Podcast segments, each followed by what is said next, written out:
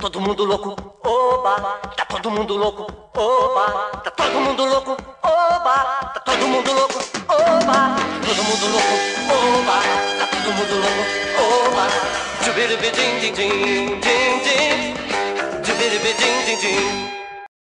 Fala galera! Está no ar o meu, o seu, o nosso podcast, o maior de todas as galáxias. Eu, Felipe Fernandes, na apresentação, com os nossos dois brilhantes professores nos comentários, José Leonardo e Bruno Leal. E nesta semana estamos entrevistando a professora historiadora e doutoranda, além de ser a mãe da Branquinha, Camila Fogaça.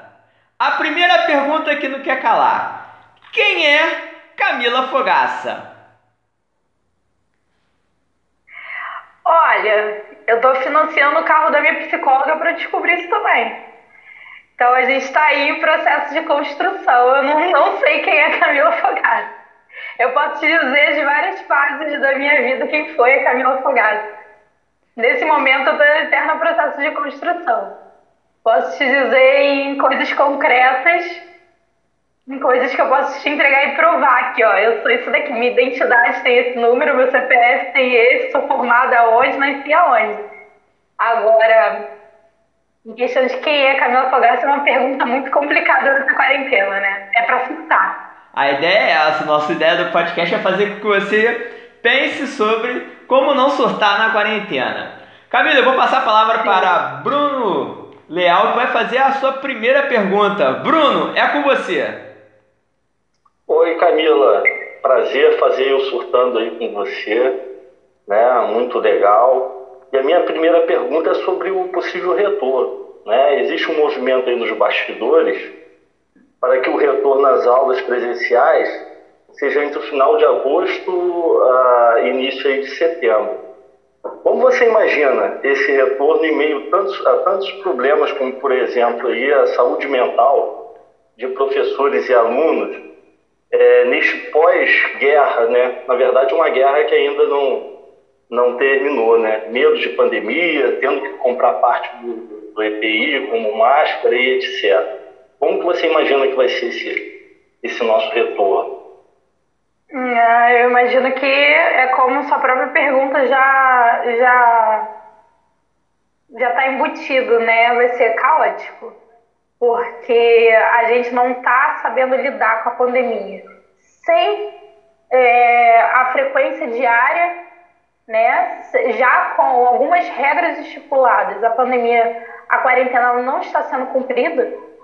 Né? Imagina a gente voltar, continuar, piorar a falta de, de determinadas regras, o desconhecimento sobre a, a doença, sobre sua evolução, né? Então, sobre comportamentos, higiene. Então, tem vários processos que a gente já deveria ter feito antes de surgir a quarentena, que estão sendo agravados nesse momento. E aí, a volta ainda esse ano, sem qualquer hum, base, é, uma base política, uma diretriz de saúde fixa, né, é, relevante, aliada à nossa, nossa política, né? Eu acho que é muito interessante a gente falar de da base de saúde aliada à política, porque a política, de tudo, é exemplo.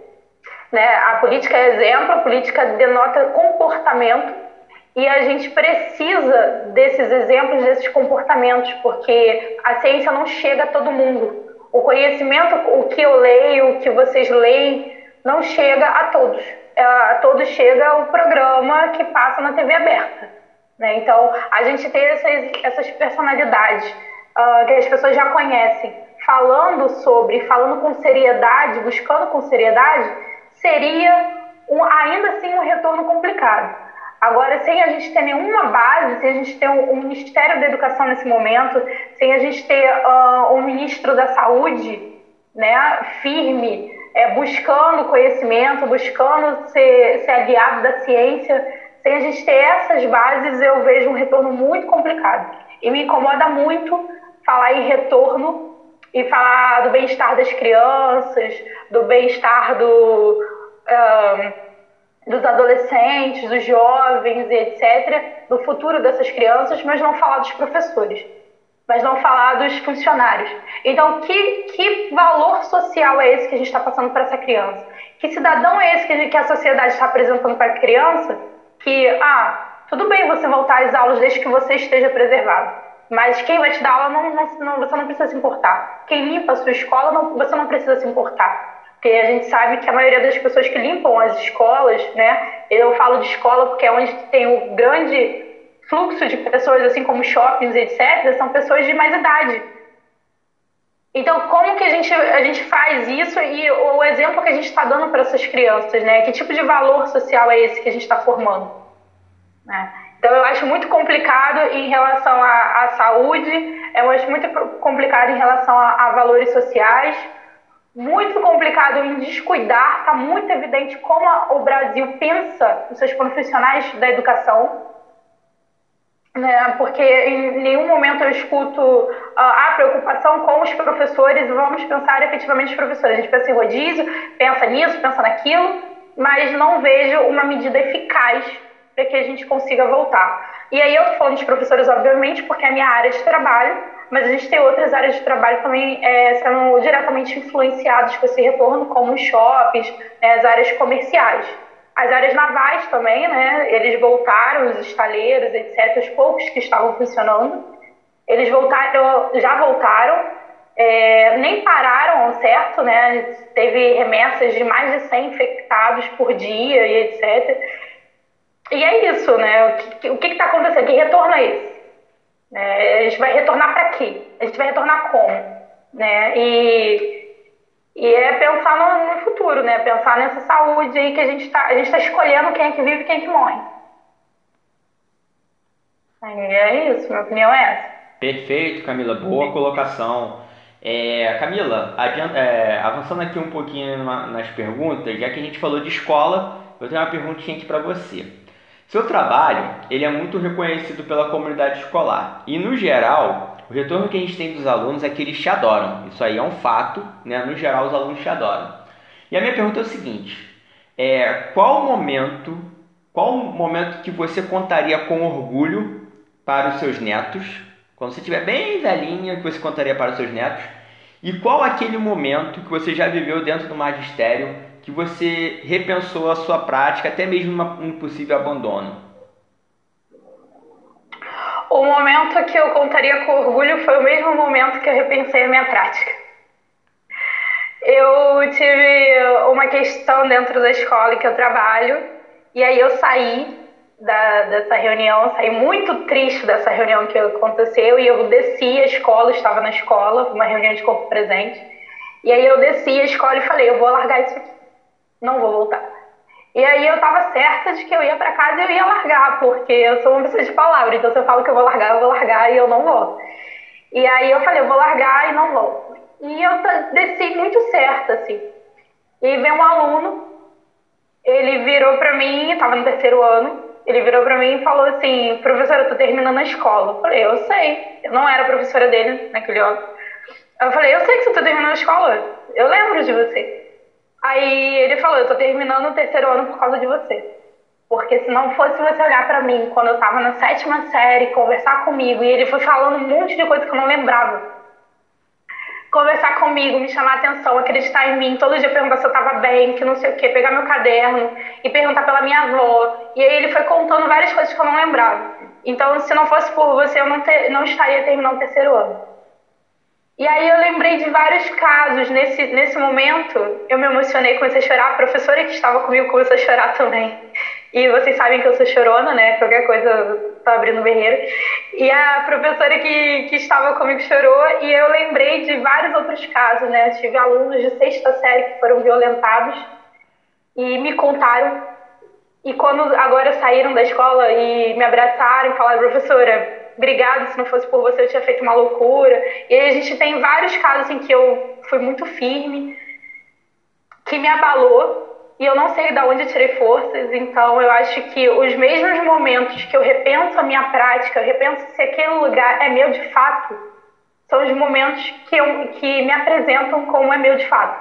Então eu não saí ainda porque eu tive eu não sei se é o meu olhar, que é muito carinhoso para situações, se eu sou muito mole, não sei. Mas eu não saí ainda porque eu tenho esse retorno muito forte. Os alunos me puxam muito forte. Se não fosse isso, eu já tinha saído há muito tempo. Beleza, boa. É, eu tenho mais uma perguntinha aqui que a gente vai mudar um pouquinho o foco da nossa entrevista. É, recentemente nós tivemos a, é, a morte do George Floyd nos Estados Unidos, né, por policiais brancos americanos, o que chamou a atenção né, do movimento internacional, mas nós aqui no Brasil sabemos né, que a violência ela atinge mais significativamente os negros, principalmente os moradores de favela, em que você tem toda uma questão socioeconômica, cultural que está envolvido. Eu queria saber a, o seu posicionamento sobre o movimento Black Lives Matter. Eu acho que porque é muito complicado a gente avaliar 100% quando a gente está dentro do problema. Quando a gente está na, na avalanche, a gente, o Zé sabe, né? A história é assim, né? A gente precisa se separar um pouco, olhar de longe e vamos avaliar esse movimento. Mas quando você está muito envolvido sentimentalmente, é difícil você avaliar de forma científica o que, que é esse movimento. Então, eu vou te falar é que a, a Camila da pandemia, que é uma, uma mulher não branca, como ela vê tudo isso, e tem vários alunos, né? Sua maioria, a, minha, a maioria dos meus alunos são não brancos também, ou negros, né? E como que eu vejo esse movimento? Eu vejo como um grito. Grito, eles estão. É, é grito por tudo. Assim. Esse movimento está atingindo o leste europeu. Né? Esses são, são lugares em que você tem 1% da, nem 1% da população chega a negros. E eles estão tentando mudar. É, na Alemanha, por exemplo, estavam tentando mudar o nome da, das estações de metrô porque tem ligações com um cara que foi racista, nazista e etc. Então, como é que uma, uma coisa que você pensaria? Acontece muito no Brasil, óbvio, né? Porque a grande parcela dos brasileiros são não brancos e tal. Mas está acontecendo no leste europeu que você tem uma porcentagem menor. É o mundo está gritando. O mundo está gritando por mudanças. E não é pelo, pelo George. Não foi por um cara. O mundo está gritando por várias mudanças que estão acontecendo aí e essas pessoas não, sendo, não estão sendo escutadas. Então a gente pega aí o movimento dos Estados Unidos, se a gente for olhar as imagens, a gente vê muitas pessoas brancas. E a gente não vê ah, pessoas brancas o que a gente considera branco como latino, né? A gente não vê um cara branco aqui no Brasil, um paulista lá. A gente vê pessoas brancas de lá apoiando o movimento porque é um grito para uma mudança social. E aí, se a gente pegar as tendências históricas de mudança, de quebra do, do capitalismo, né? Esse, esse, o capitalismo ele é muito uh, significativo porque ele quebra e ele retorna com mais força ainda, né? com uma nova cara. E aí, se a gente pegar esses momentos de quebra do capitalismo, de quebra do capital, a gente vai ter uma forte tendência à extrema-direita, a você matar o outro, a sociedade tem uma tendência a querer exterminar o outro, e aí do, do outro lado você também tem um grito por liberdade. Então você tem esse grito não é por um cara, ou não é só pelo movimento negro.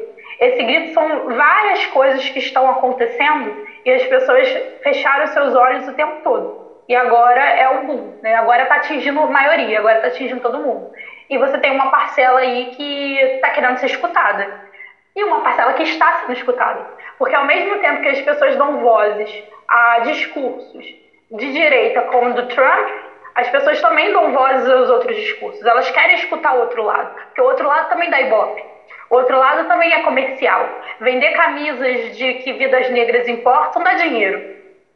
É um comércio. Então, ao mesmo tempo que você tem um discurso do Trump, você também tem um outro discurso que, além de ser é, validado, além de ser um discurso extremamente importante, também é um discurso comercial, também é um discurso que movimenta a renda. Então, a gente tem aqui uh, brigas muito significativas acontecendo e é no mundo. Né? A gente não está vendo só nos Estados Unidos ou é, é no Brasil. No Brasil é muito tímido isso, isso daí já era para estar tá acontecendo há muito tempo. Né? Então, é, eu acho que o momento propicia esse tipo de, de, de atitude. Né? E a forma como foi chocou muitas pessoas, chocou, chocou a humanidade das pessoas. E quando choca a humanidade, vai além da raça. Quando choca a humanidade, a maneira como ele foi transpassou, inclusive, as questões raciais. né? Você pega uma, uma mãe que você vê um cara falando, manda um beijo para minha mãe, é, fala para minha mãe que eu a amo, e você se coloca no lugar dessa mãe, transpassa a questão racial. Ah, o filho que escuta o, o, o Jorge falar, é, fala pro meu filho que eu amo, que eu, que eu vou morrer, eu aqui vou morrer. E aí você, como filho, você escutar um negócio desse, você imagina teu pai ali. Então transpassa também a questão racial. A gente está falando agora de, de, uma sobrevivência, de uma mudança de concepção de humanidade que nós estamos uh, passando nesse contexto. Né? Então é, é um grito, assim, eu vejo como um grito de vários, vários aspectos. Beleza, beleza, é verdade. É, Zé, agora vai ser papo de historiador para historiadora. É contigo, Zé. Vamos lá, Zé? Isso. Aí, a Camilinha tá, tá nervosa. Não tá... não, que senão a internet vai cair. É, tá nervosa agora. A gente vai perguntar aqui. Historiador é... como é que os egípcios menstruavam, a internet cai, eu não vou. Não, não é isso não. Então, só três registros aqui antes da pergunta, que é o seguinte. Primeiro é que nós estamos tendo, não sei se orgulho, né? Mas é um fato histórico, é, é a primeira entrevistada não flamenguista desse programa, né? É a primeira pessoa não flamenguista. Toda regra tem exceção, né? Não, é, é, pois é, mas enfim, é, tem que registrar isso aí, né? A Camilinha é uma vascaína aí que tem a camisa do, do Vasco, assim, do último título importante que ele teve, né? É, que De 38, a, mais ou menos. É. A Libertadores, né? Vai fazer quase 30 anos dessa conquista, né? Enfim, é, tem uma coisa que eu acho que é importante também ressaltar da, da, da fala dela sobre essa questão do, uh, do movimento Black Lives Matter, né, que todo mundo tem um pouquinho de consciência, sabe o que significa e, e, e em geral apoia, né? É, porque assim, é um movimento não só é, é, é, significativo como necessário nesse momento, né, como contraponto justamente desse discurso de extrema, de extrema direita que, que ela fez referência, né, e que realmente, obviamente, se tem uma coisa gera o seu contrário, e isso é o, é o que está acontecendo aqui hoje né, no mundo. E, e outra coisa que eu achei importante, assim, aí como historiador, é que nós temos que fazer né, difer, é, diferenciação entre o que é memória, história e o que é homenagem. Né? Você dar o nome de uma estação de metrô ou, ou botar uma estátua né, em praça pública é, em alguém que foi racista é uma homenagem não é memória, não é história. Memória e história é você botar essa estátua no museu. Né? Você tirar essa, essa estátua da praça pública é, e botar no museu. Aí ela fica sendo memória, ela fica sendo história e não homenagem. Né? E eu acho que aí você. E aí não é, de, não, é, não é apagar a história, é apenas colocar a história no lugar onde ela deve estar. Né? Então, só essa, só essa questão que eu estou ouvindo muita gente criticar, ah, não tem que, que botar estátua abaixo. Eu acho que tem que botar estátua abaixo né, e tem que botar dentro do museu se ela já não representa a consciência né, de uma sociedade. Né? Então, acho que eu, que eu vejo muito por esse, por esse caminho aí. Agora, justamente a minha pergunta para Camila é, são duas aqui e tem a ver mais com a, com a prática dela né, enquanto profissional enquanto é, é, acadêmica, né? Então a gente sabe, Camilinha, que você fez mestrado, inclusive eu vi parte da sua tese, né? Já discutiu em, um, em outros momentos assim, né? É, é, recomendo assim, vai ser vai ser publicado ou não? Né? Se for publicado, a ah, gente. Virou livro, virou ah. livro. Eu tô esperando passar a pandemia para publicar. Pois é, a gente, vai, a gente vai receber um de graça e com, com autógrafo, né? Enfim. É... Ah, eu quero um também. É. Vai não, porque não é nada. São três, tá? Por favor. Com dedicatório exclusivo. Não, a gente paga. A gente paga, a gente paga, a gente paga pra dar uma moral. Inclusive, que flamenguista vai ter inflação. Ah, tá bom.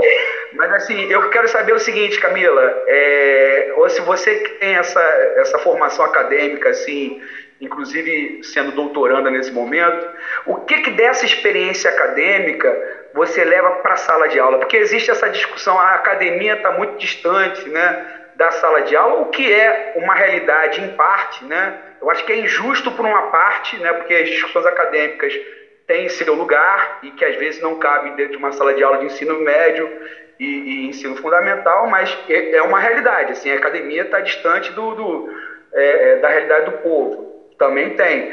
Mas o que, que você, como é que você tenta é, é, transpor essa barreira? O que, que você leva da, da, sua, da sua prática acadêmica para dentro de sala de aula? É, os meus professores, a gente é um eterno aprendiz, né? E os meus professores, seja eles da graduação, de especialização, do mestrado, ou agora do doutorado, os cursos e tal, é, que nem eu falei no começo, né? Estou fazendo um curso no leste europeu, então a gente na Polônia, tendo um furacão lá, e a mulher falando, e eu me peguei fazendo essa observação que você acabou de perguntar. Como é diferente a maneira como eles falam com a gente, da maneira como a gente trata, como eu trato os meus alunos, né?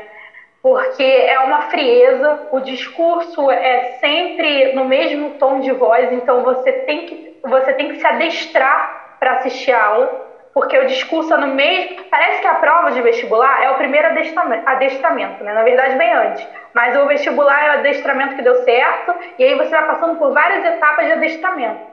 Você não levar 100% daquilo que você olhou na faculdade para a sala de aula já é uma vitória. Porque você foi adestrado a tua vida inteira aquele padrão de você ter que seguir aquela, aquela mesmo tom de voz, todo mundo sentado, olhando, observando. Tenha cuidado para falar se alguma coisa cai no chão, tem mal-estar. Se você liga seu microfone na hora errada, tem toda uma cerimônia. Então essas cerimônias, elas não existem mais na sala de aula. Essas cerimônias você tem que aprender a lidar com elas né? Porque a gente tem mais barulho lá do lado de fora, tem o carro do ovo passando, e os alunos riem que, que é o carro do ovo, e aí o celular toca, a mãe liga. Não, você ri também, né? Não é só o aluno, ah, você ri também. Sim, sim. Aqui, inclusive dando aula online, o carro do ovo tem mais presença que meus alunos. Eu, inclusive, vou pedir para as chamas incluir ele na chamada, porque eu tenho certeza que a Secretaria de Educação vai ver que ele é um assíduo.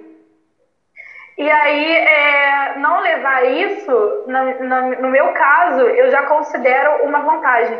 Mas é revolta, assim. Eu olhar para a academia e ver que aquela academia não atinge todo mundo. E eu me senti revoltado, porque a gente poderia ser muito mais aproveitado se a gente fosse escutado. Nós poderíamos ser muito melhores do que somos se nós fôssemos mais escutados e menos ritual europeu, e mais uh, ouvir troca de conhecimento. Então, eu penso assim, é, não tá legal, isso que vocês fazem não é legal, essa hierarquia não é legal, eu não quero essa hierarquia na minha sala de aula. Eu quero respeito, é diferente. Eles têm que saber que eu estudei aquilo, que eu entendo do que eu estou falando e tenho uma certa propriedade sobre o que eu estou falando. O que é diferente de eu ter autoridade máxima no que eu estou falando. Eu não tenho. Às vezes, uma observação de um aluno que é totalmente básico, se ele faz uma observação básica na academia, ele é ele é taxado, ele vira, vira apelido para ele, né? Quantos amigos nós não tivemos porque fez uma brincadeira sem graça? Eu mesmo tenho um apelido de Pato Donald, porque um professor ele gastou duas aulas inteiras para falar sobre a matemática, a filosofia, etc. Eu falei, nossa, eu aprendi tudo isso no Pato Donald. E aí esse meu confronto com o professor me gerou o apelido de Pato Donald na faculdade. Porque eu não gosto desse tipo. Essa é um, uma das coisas que eu não gosto. E uma das coisas que eu aprendi também é. Um professor falou para mim na faculdade que os momentos que ele mais aprendeu foi no corredor. Foi quando ele escutava os amigos dele, e aí ele escutava, ele lia o texto, ele ia para aula, mas quando ele estava com os amigos, ele colocava em prática aquilo que ele lia. E ele via aquilo acontecer na prática. Eu pensei, por que, que a minha sala de aula não pode ser uma prática? É, por que, que um dia eu vou falar de um assunto mais sério, eu não posso ir com uma camisa mais séria? Por que, que eu não posso ir com uma camisa com a estampa do, do, tema da aula? Por que eu não posso impactar os meus alunos? Vou falar de, de, de Egito Antigo, vou falar de Cleópatra, não vou usar vermelho, vou usar unha vermelha para já ilustrar, passar uma ideia de poder. Tudo é simbólico. Eu aprendi com a academia que tudo é simbólico. Mas eu aprendi que a academia não aprendeu que tudo é simbólico. E aí eu volto para os meus alunos com esse olhar de contestação. De, eu acho que eu tenho sempre esse olhar. Eu sou contestadora, eu não vou abaixar a cabeça para tudo, não vou dizer sim para tudo, eu vou olhar e vou falar, hum, tem alguma coisa errada aí, tá me incomodando. E esse meu incômodo é que gera reformulações para levar para a sala de aula. Então, assim, a minha diferença principal entre a experiência que eu tive na faculdade, a experiência que eu tenho na, na escola, é que eu escuto os meus alunos. Eu quero ouvir, eu quero aprender com eles. O básico deles, às vezes, para mim, eu não tinha parado para pensar ainda. E me acrescenta demais. E acrescenta na vivência, acrescenta no estudo. Então, a minha relação com os alunos ela é muito importante para a minha vida, no geral. Ela não está dissociada. E os professores da faculdade, se eles uh, se permitissem quebrar essas regras, talvez eles seriam até mais felizes, até mais sorridentes. Né? Eles têm um, uma questão muito engessada ali que talvez se um dia eu chegar lá eu entenda. Não quero entender, mas se eu entendo, eu espero não aceitar esse tipo de comportamento. Espero ser o tipo de professor que continue escutando os alunos. Né? E é isso, a, a resposta é essa. Eu, eu olho para os meus professores e eu vejo, eu vou fazer, isso daqui cabe. Isso daqui não cabe. Porque se eu fizer o que ele está fazendo, eu não vou sobreviver. Então, esse, tipo de comportamento, esse tipo de padrão não cabe. Então, eu não levo comportamento acadêmico para minha sala de aula. Mas eu levo o, o que eu aprendi na academia. O ensino pode ser passado de uma outra forma. E eu acredito, inclusive, que a academia deve ser passada de uma outra forma. Não é a escola que está errada, é a academia que está errada. Porque ela seleciona quem fica dentro dela também. Com, conforme você tem que assistir quatro aulas no mesmo tom de voz, isso é um processo de seleção. Não é qualquer um que termina. As, as, os cursos começam com 45 e terminam lá com menos de 20. Porque as pessoas não aguentam a vivência acadêmica. Então é isso. É, perfeito. E outra coisa aqui, é, me corrija se eu estiver errado, você foi estudante da UERJ, do, a sua graduação toda e mestrado e doutorado também, a sua vida acadêmica na UERJ, beleza? Especialização foi no. Eu fiz. Eu sou da primeira turma de antropologia da UF. Aham. E não fiquei porque eu já estava na UERJ, a matéria era a mesma, era só ler os textos. Beleza. E aí, a ah, especialização foi no Instituto Federal. Beleza. Mas assim, então, mas você tem uma ligação com a UERJ que é. Que é ah, que é, sim. Mãe né? e filha. E, e como é que você vê o atual momento da UERJ? Eu sei que a gente está agora no, na pandemia, mas assim, antes da, da pandemia, a UERJ né, é, que é uma universidade muito importante no Rio de Janeiro e no Brasil, ela vivia um momento é, muito delicado, né? Você como, como estudante, como como é que você via aquele, como é que você vivenciou aquela crise toda, né, do, do, do governo Pezão, né, e que obviamente chegou até hoje aí, agora obviamente sem as aulas, mas é, nós sabemos qual é, a, qual é a situação da UERJ. O que, que, que você sente em relação a isso? Olha, eu sinto, no momento a gente sente um pouquinho de zoação também, né? Porque as, as universidades federais que sempre falaram que a gente era escória, que a gente era isso, que a gente não tinha verba, que a gente estava sucateado. Agora as universidades federais têm como presidente, né, como chefe máximo Bolsonaro. Então a gente está aqui, ó. A gente está se ajudando, mas a gente está tá rolando uma zoação extra. A gente fala, e Bolsonaro? Tá enviando verba para vocês, a gente dá uma catucada de vez em quando, eles não gostam muito. Mas a UERJ está vivendo um momento áureo, por, por incrível que pareça, porque, né, eu entrei na UERJ em 2009, é a primeira vez que eu posso zoar a UF. Eu posso zoar a UF, eu posso chegar e falar, como é que tá? Então é um momento áureo para mim de zoação, mas em momento acadêmico eu passei por, como eu entrei em 2009, estou agora em 2020, nossa, foram muitos momentos foram muito, foi muita coisa que eu passei na UERJ, né? Eu passei na UERJ num momento uh, de 2014, 2013, 2014, que teve aquelas, aquelas grandes uh, movimentos populares, né? Vamos ser sem partido, com partido, e entra bandeira, tira bandeira, todo mundo muito exaltado. Eu trabalhava na Assembleia Legislativa. E às vezes eu saía, eu estava na Assembleia, eu era atacada pelo movimento, pelo movimento das pessoas, as pessoas queimaram a minha mesa que eu trabalhava. E quando eu saía da LERJ, eu tava com a blusa da UERJ. O policial tacava spray de pimenta em mim. Então, assim, eu vivi. Essa é uma metáfora da minha vida na UERJ, né? É casos de pânico e, e, e questões políticas o tempo todo.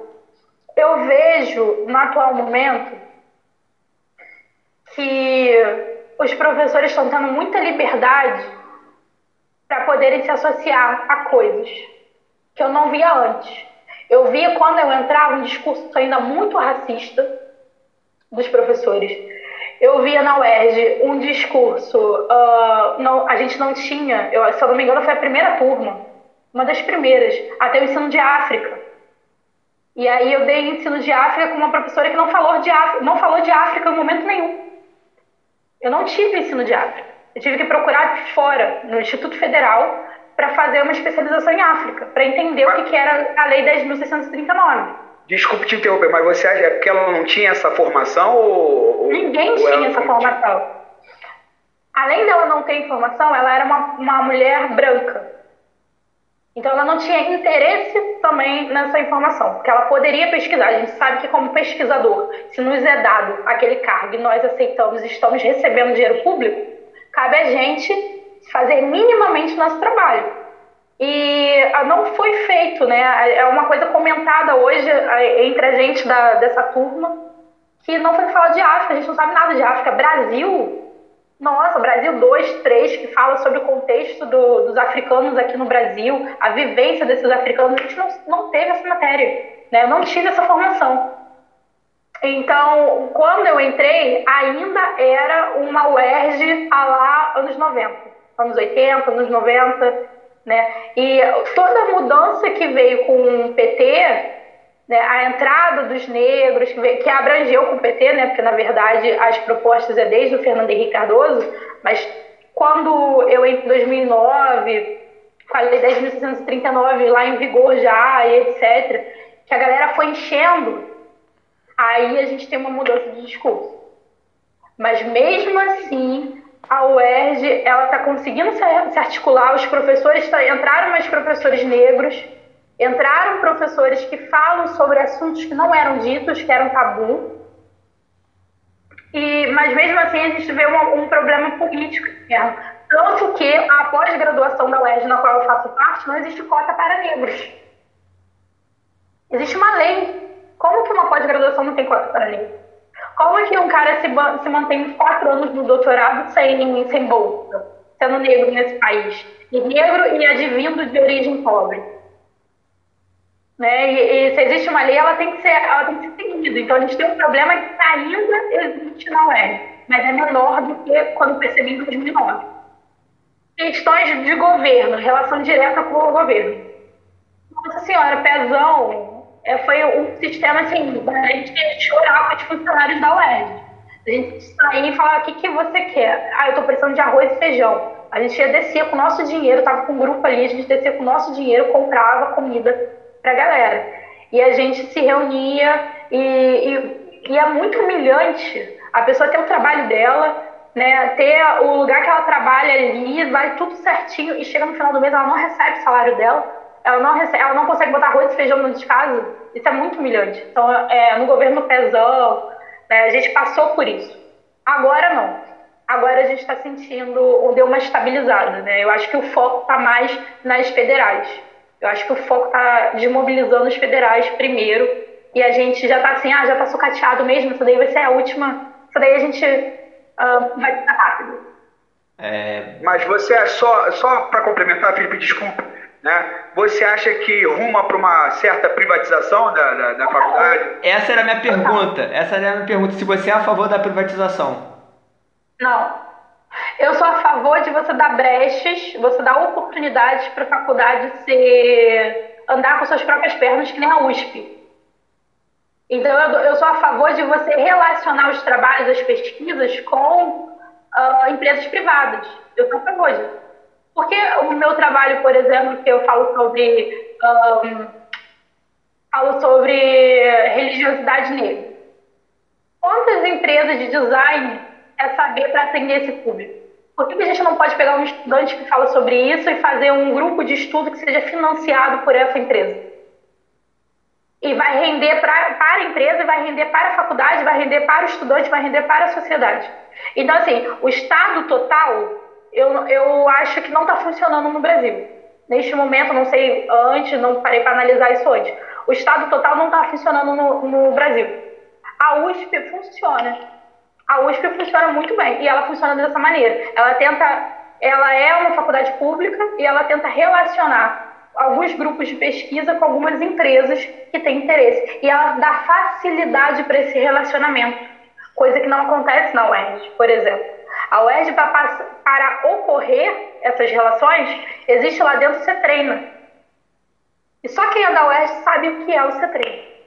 Então, a gente, a burocracia, a, a papelada que existe para você proibir essa empresa de ajudar o financiamento dentro da faculdade, ela é imensa. Então, antes dele ser privado, público, ele está querendo ali fazer uma parceria. A gente tem que olhar, ó, é um parceiro. Aí depois a gente olha para ver como é que vai ser esse crime, né, parceiro. Então, eu acho que a gente deveria pensar assim nessas empresas uh, privadas, mas não privatizar a web. Mas não você aí tirar os professores e pagar 300 reais para um professor um doutorado da aula. Isso, isso é um absurdo. Né? Entendi. Então, é isso, cara. Beleza. Camilinha, estamos chegando no nosso final do nosso podcast. E todo final a gente manda aquele salve, uma dedicatória que a gente faz sobre cada episódio. E eu queria saber para quem você dedica, qual é o seu salve para esse programa? Para quem você dedica?